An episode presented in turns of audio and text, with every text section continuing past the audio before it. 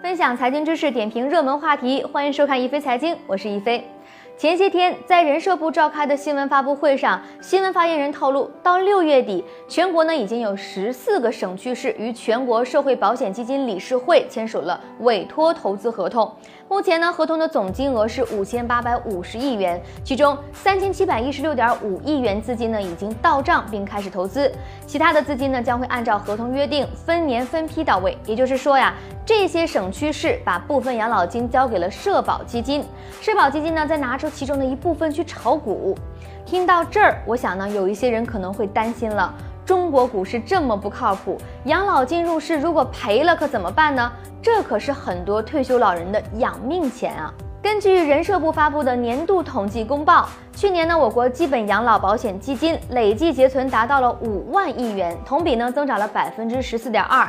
而根据中国社会保险发展年度报告二零一六指出，二零一六年我国的基本养老保险总资产为四点八七万亿元，其中呢，超过百分之八十六为银行储蓄存款。也就是说呀，近两年我们每年呢都有几万亿的养老金躺在银行的储蓄账户。大家知道。我国的银行储蓄利率呢，往往跑不赢通胀，因此呢，有统计说，过去二十年间，我国养老金总体贬值了近千亿元。同时，随着我国向老龄化社会迈进，养老金呢还面临着缴费人群比例下降的问题。二零一六年，我国企业养老保险的抚养比呢，已经达到了二点八比一。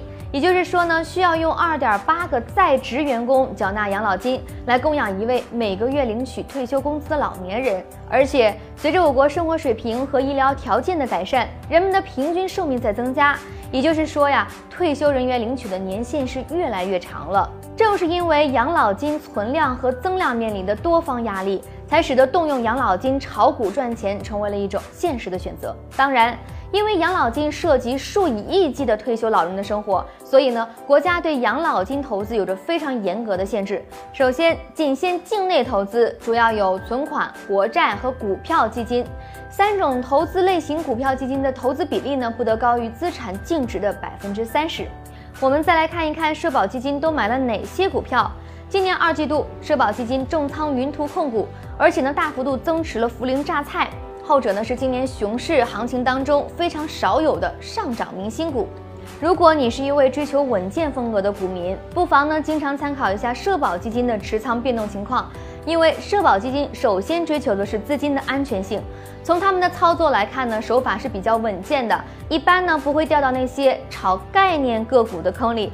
另一方面，因为社保基金资金呢实力超强，用一个不恰当的类比，它就像一个超级的大庄家。